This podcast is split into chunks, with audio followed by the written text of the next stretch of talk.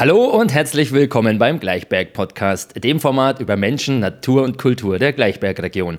Mein Name ist Benjamin und ich nehme euch heute mit auf eine Reise mehrere hundert Jahre zurück in die Vergangenheit und zwar zum Zeitpunkt der Hexenverfolgung in Südthüringen. Bei mir sind vier Zehntklässlerinnen aus der Herzog Bernhard Schule, die Nena Leffler, die Josephine Bobach, die Chiara Brückner und die Madalina Dragomir. Hallo zusammen. Hallo. Schön, dass ihr hier seid. Die vier schreiben gerade eine Projektarbeit über die Hexenverfolgung in Südthüringen. Jeder der Damen hat ein Kapitel für sich herausgesucht, um dies zu recherchieren und in der Projektarbeit niederzuschreiben. Und dieser Podcast hier wird sozusagen eines der Endprodukte neben der Projektarbeit sein, um die Recherche zum Ausdruck zu bringen. Ich freue mich sehr, dass ihr hier seid und wir starten als erstes mit der Josephine. Um welche Zeit, Josephine, geht es bei der Hexenverfolgung eigentlich? Und wie kam es damals dazu, dass es überhaupt zur Verfolgung von vermeintlichen Hexen kam? Was sind eigentlich Hexen, Josephine? Also die Hexenverbrennung ging eigentlich von schon Anfang der Zeit bis heute sogar in manchen Ländern. Aber der Höhepunkt hier in Deutschland war von 1515 bis zum 17, 1700. Als Hexe galt tatsächlich alles Unnatürliche damals. Also jeder, der vielleicht anders lief, anders guckte oder eine andere Verhaltensweise hatte. Aber aus heutiger Sicht waren das ganz normale Menschen wie wir und ihr. Damals war tatsächlich schon Muttermal ausschlaggebend. Dazu kommt aber Madalina nochmal mit ihrem Thema Aberglauben. Also, wie es zu einer Verurteilung gab, kam oder wieso es überhaupt diese Verbrennung gab, war meistens wegen der psychischen Belastung. Damals herrschten Krankheiten, also sehr viele Krankheiten, zu der es noch keine Lösung gab oder kein Heilmittel. Es gab extrem viel Kindestodes, was natürlich auch nochmal zu einer sozialen Verunsicherung führte und auch viele unerklärliche Tote, wie Schlaganfall oder Herzinfarkt, wo man gar nicht die Ursachen so richtig sah. Ein gutes Beispiel ist der Hexenschuss. Viele fragen sich natürlich vielleicht, wieso es überhaupt Hexenschuss heißt. Ähm, das kam tatsächlich von den Zeiten damals, da wenn man plötzlich einen Schmerz im Rücken spürte oder sich nicht bewegen konnte und jemand einen blöd anguckte von der Straße vielleicht, dass man sich nur erklären konnte, das war bestimmt eine Hexe, die mir mich komisch angeguckt hat und mir diesen Schmerz auferwünscht hat. Dann ein großer Faktor war natürlich noch die kleine Aus Eiszeit. Es gab in Deutschland diese kleine Eiszeit und sie führte zu sehr vielen Missernten, die tatsächlich auch sehr oft Fall einer, eines Anklagepunktes war. Diese Missernten führten auch viel zu Kummern, weswegen auch die Kinder verhungerten, die Menschen kaum mehr Kraft hatten, sich gegen Krankheiten überhaupt zu wehren.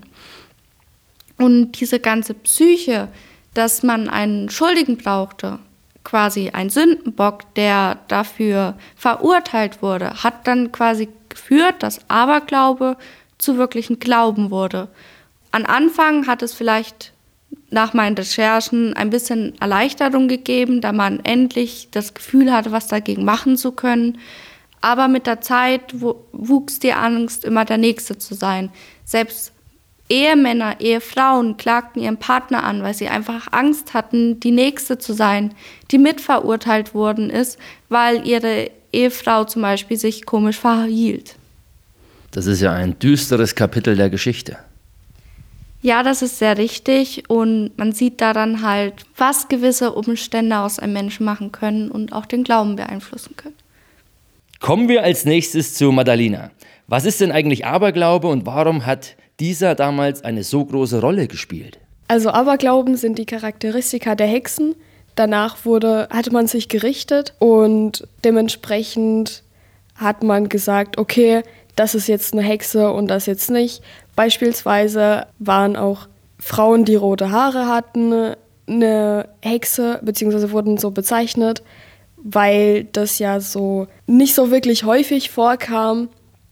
Oder also Menschen, die Merk Muttermerkmale hatten, wurden als Hexen bezeichnet, weil man geglaubt hat, dass der Teufel dann quasi auf der Erde kam und denen das gemacht hat. Man hat auch mit einer Nadel da reingepiekst und angeblich, wenn das nicht wehgetan hat, waren sie Hexen. Aber wenn das auf wehgetan hat, hat man gedacht, nee, das ist trotzdem eine Hexe, sie tut nur so. Noch ein Beispiel dazu wären schwarze Katzen oder Katzen generell. Man dachte ja, dass die Katzen mit dem Teufel sprechen können oder was mit ihm zu tun haben, weil sie ja so hauptsächlich mit den Mäusen sich beschäftigt haben und das sind ja dreckige Tiere, sage ich jetzt mal so. Ja, von den schwarzen Katzen habe ich gehört. Äh, was ist das Besondere an den schwarzen Katzen? Naja, zum einen, weil sie schwarz waren, deshalb man dachte immer, dass es Pech bringt, aber auch, weil die einfach so dunkel sind, dachte man, dass es halt eine Verbindung mit der Dunkelheit quasi hat, beziehungsweise dann mit dem Teufel. Kommen wir zur dritten Frage. Diese geht an Chiara. Was geschah denn eigentlich damals mit Menschen, die als vermeintliche Hexe beschuldigt wurden? Ähm, also zuerst wurden sie in ein Gefängnis, wie eine Art Gefängnis gesteckt und dann äh, wurde die Folter eingeleitet quasi. Und Folter war einfach, dass man ähm, Informationen oder Geständnisse von den Personen kriegt in einer sehr brutalen Art auch. Und nach dieser Folter kam es dann, wenn die Folter quasi weitergeführt werden durfte, kam dann irgendwann die Hinrichtung, wenn sie ein Geständnis gebracht hat oder diese Person dann wirklich als Hexe verurteilt wurde. Und dann kam erst ähm, diese Hinrichtung. Gab es denn damals überhaupt eine Möglichkeit darzulegen, dass man keine Hexe ist? Also diese Fälle gab es auch, aber es war sehr, sehr selten.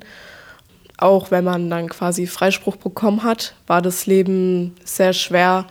Und zum Beispiel eine Methode war auch, eine Hexe zu erkennen war. Zum Beispiel, man hat sie in einen Sack gesteckt und hat sie ins Wasser geworfen mit einem Stein. Und wenn sie ertrunken ist quasi, war sie keine Hexe.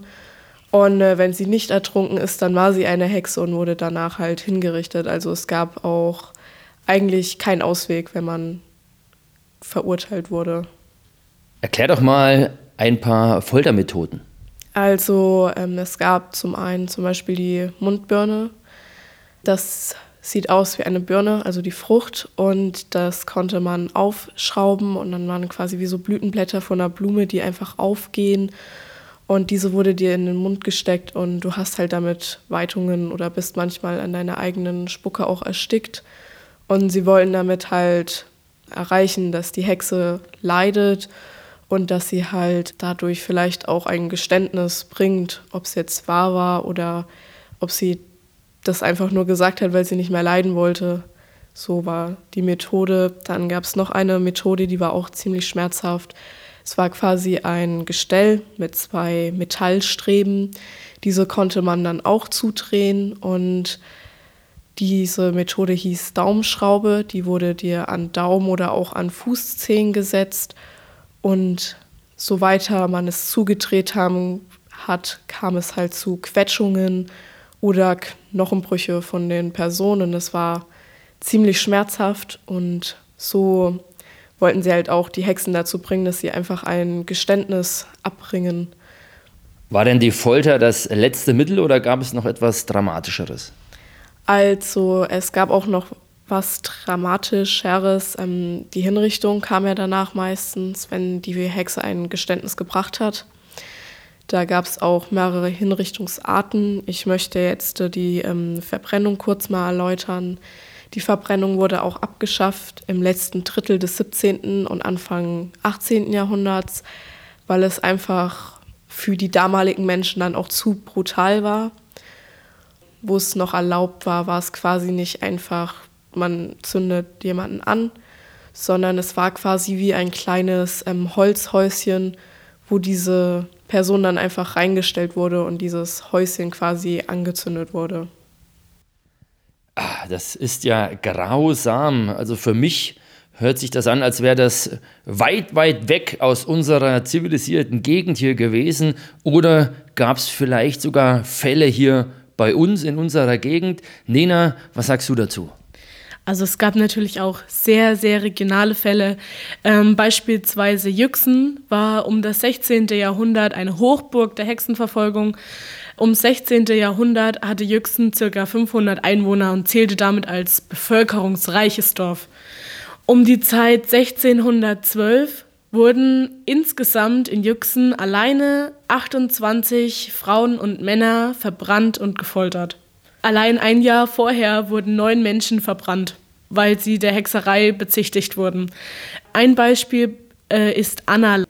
Sie war Anfang ihres Prozesses circa 30 Jahre alt und sie hatte zehn Jahre vor ihrer Hinrichtung in Jüchsen eingeheiratet. Sie soll aus Exdorf stammen und schon dort wurde ihre Mutter als Hexe bezichtigt, also der Hexerei bezichtigt. Anna wurde von ihrem Mann misshandelt und beleidigt. Ihr Mann hat ihr sogar vorgeworfen, das eigene Kind umgebracht zu haben. Und deswegen will Anna ihren Mann beim Dorfrichter anklagen. Aber ihre Klage hält dort mehr oder weniger keinen Stand, weil sie war zu dem damaligen Zeitpunkt eine Frau und ihr wurde nicht geglaubt. Ihre Mutter wurde schon vor ihrer Heirat als Hexe bezichtigt, weswegen sie schon einen niedrigeren Stand in der Gesellschaft hatte. Letztendlich wurde sie angeklagt wegen eines unerwarteten Fro Frosteinbruches. Äh, also es hat dann mitten im Jahr angefangen zu hageln und das war so ein unerklärliches Event zum damaligen Zeitpunkt, dass einfach eine Schuldige gesucht wurde. Das war damals dann Anna, also das heißt, sie wurde dafür angeklagt, dass es angefangen hat zu hageln. Das ist in unserer Zeit unvorstellbar. Sie wurde dafür auch für den Verfall der halben Ernte Meiningens beschuldigt. Also sie war quasi nicht nur daran schuld, dass Menschen in Yüxen kein Essen mehr hatten, sondern Yüxen hat auch Meiningen mit versorgt zu dem Zeitpunkt und war dann quasi auch für den Verfall der Ernte Meiningens schuld. Unter langer, langer, langer Folter gestand Anna dann schließlich, dass sie einen Pakt mit dem Teufel eingegangen ist und dass sie diesem auch mehrfach Beischlaf geleistet hatte. Am 8. Mai 1612 verbrannte Anna auf einem Scheiterhaufen mit acht weiteren Menschen. Also das ist, da sieht man wieder, dass das gar nicht so weit weg war, dass das sehr regional war und vor allem, dass es niemand, dass niemand verschont davon ist. Wir haben ja vorhin gesagt, Hexen waren normale Menschen wie du und ich. Und an solchen Beispielen erkennt man diese Brutalität der damaligen Hexenverfolgung nochmal eher. Ja, also das ist ja fesselnd und grausam zugleich. Nina, wie verhielt es sich denn eigentlich damals mit der Kirche? Das ist ja aus heutiger Sicht äh, im, im Glauben, dass die eine bedeutende Rolle damals spielte. War dem auch so? Also wenn man über, wenn man Hexen hört, ist natürlich eins der ersten Sachen, die man denkt, ach, die Kirche, die waren die schlimmsten Feinde. Aber tatsächlich stimmt das gar nicht. Die Kirche hat sich aus dem Thema der Hexenverfolgung und Hexenverbrennung ziemlich zurückgehalten. Also so wie man das heutzutage denkt, waren die da drin eigentlich gar nicht mit verwurzelt. Wir haben uns natürlich viel belesen und vor allem ich, weil das ja mein Thema ist und einer der Fürredner, also der dafür war, dass die Hexen wirklich verbrannt wurden, war Martin Luther. Ist ja auch relativ regional, nicht ganz, aber schon. Äh, Luther war ab den 1530er Jahren dafür, dass Hexen radikal verbrannt werden. Nicht viele Geistliche gaben damals zu diesem Thema ihre Meinung mit ab, aber Martin Luther schon. Für ihn war das sehr wichtig, dass dieses Übel verbrannt wird. Weil die Hexen hatten ja auch damals eine gewisse Verbundenheit mit dem Teufel durch diesen Pakt, durch den Beischlaf. Und deswegen war für viele Geistliche einfach dieses Hexen sind böse, sie gehen einen, Pakt mit dem Bösen ein, einen Pakt mit dem Teufel und das geht nicht. Deswegen war Martin Luther einer von den Menschen, der dafür war, dass Hexen auf den Scheiterhaufen gehören. Aber sehr viele Menschen der Kirche hatten sich da eigentlich rausgehalten, weil sie auch diese Brutalität manchmal gar nicht so mitbekommen haben. Sprich, viele Pfarrer, viele Dorfpfarrer haben einfach dieses Leid nicht gesehen, weil Pfarrer haben ja damals, wenn auch nur ein bisschen, aber besser gelebt als der einfache Bauer. Das bedeutet, die haben dieses Leid gar nicht gesehen. Die hatten auch keine Verbindung zu Krankheiten, zu plötzlichen Toden.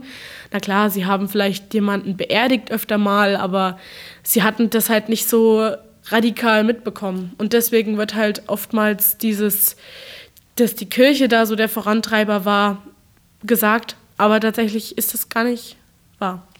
Also tatsächlich ist es eigentlich mehr so eine Sache der Fantasie, der Einbildung, einfach eine Sache der Überlieferung mehr oder weniger. Wer waren denn dann damals die Treiber dieser Hexenverfolgung? Also der Treiber waren tatsächlich die einfachen Bauern, weil sie vor dieser ständigen Gefahr einfach Angst hatten. Sie wussten nichts mit dem Aberglaube der Hexen anzufangen. Sie haben nur gemerkt, jetzt passiert was Böses, weil die oder die Frau oder dieser Mann mm, an mir vorbeigelaufen sind. Jetzt passieren mir schlimme Dinge. Die Menschen waren damals halt noch nicht auf dem heutigen Stand und hatten deshalb für viele Sachen keine Erklärung. Und dafür brauchten sie einfach einen Schuldigen, was dann damals oft Frauen oder Männer waren, die einfach, wenn man so sagen will, zur falschen Zeit am falschen Ort waren. Kommen wir zum Endspurt. Ich habe Josie noch einmal bei mir.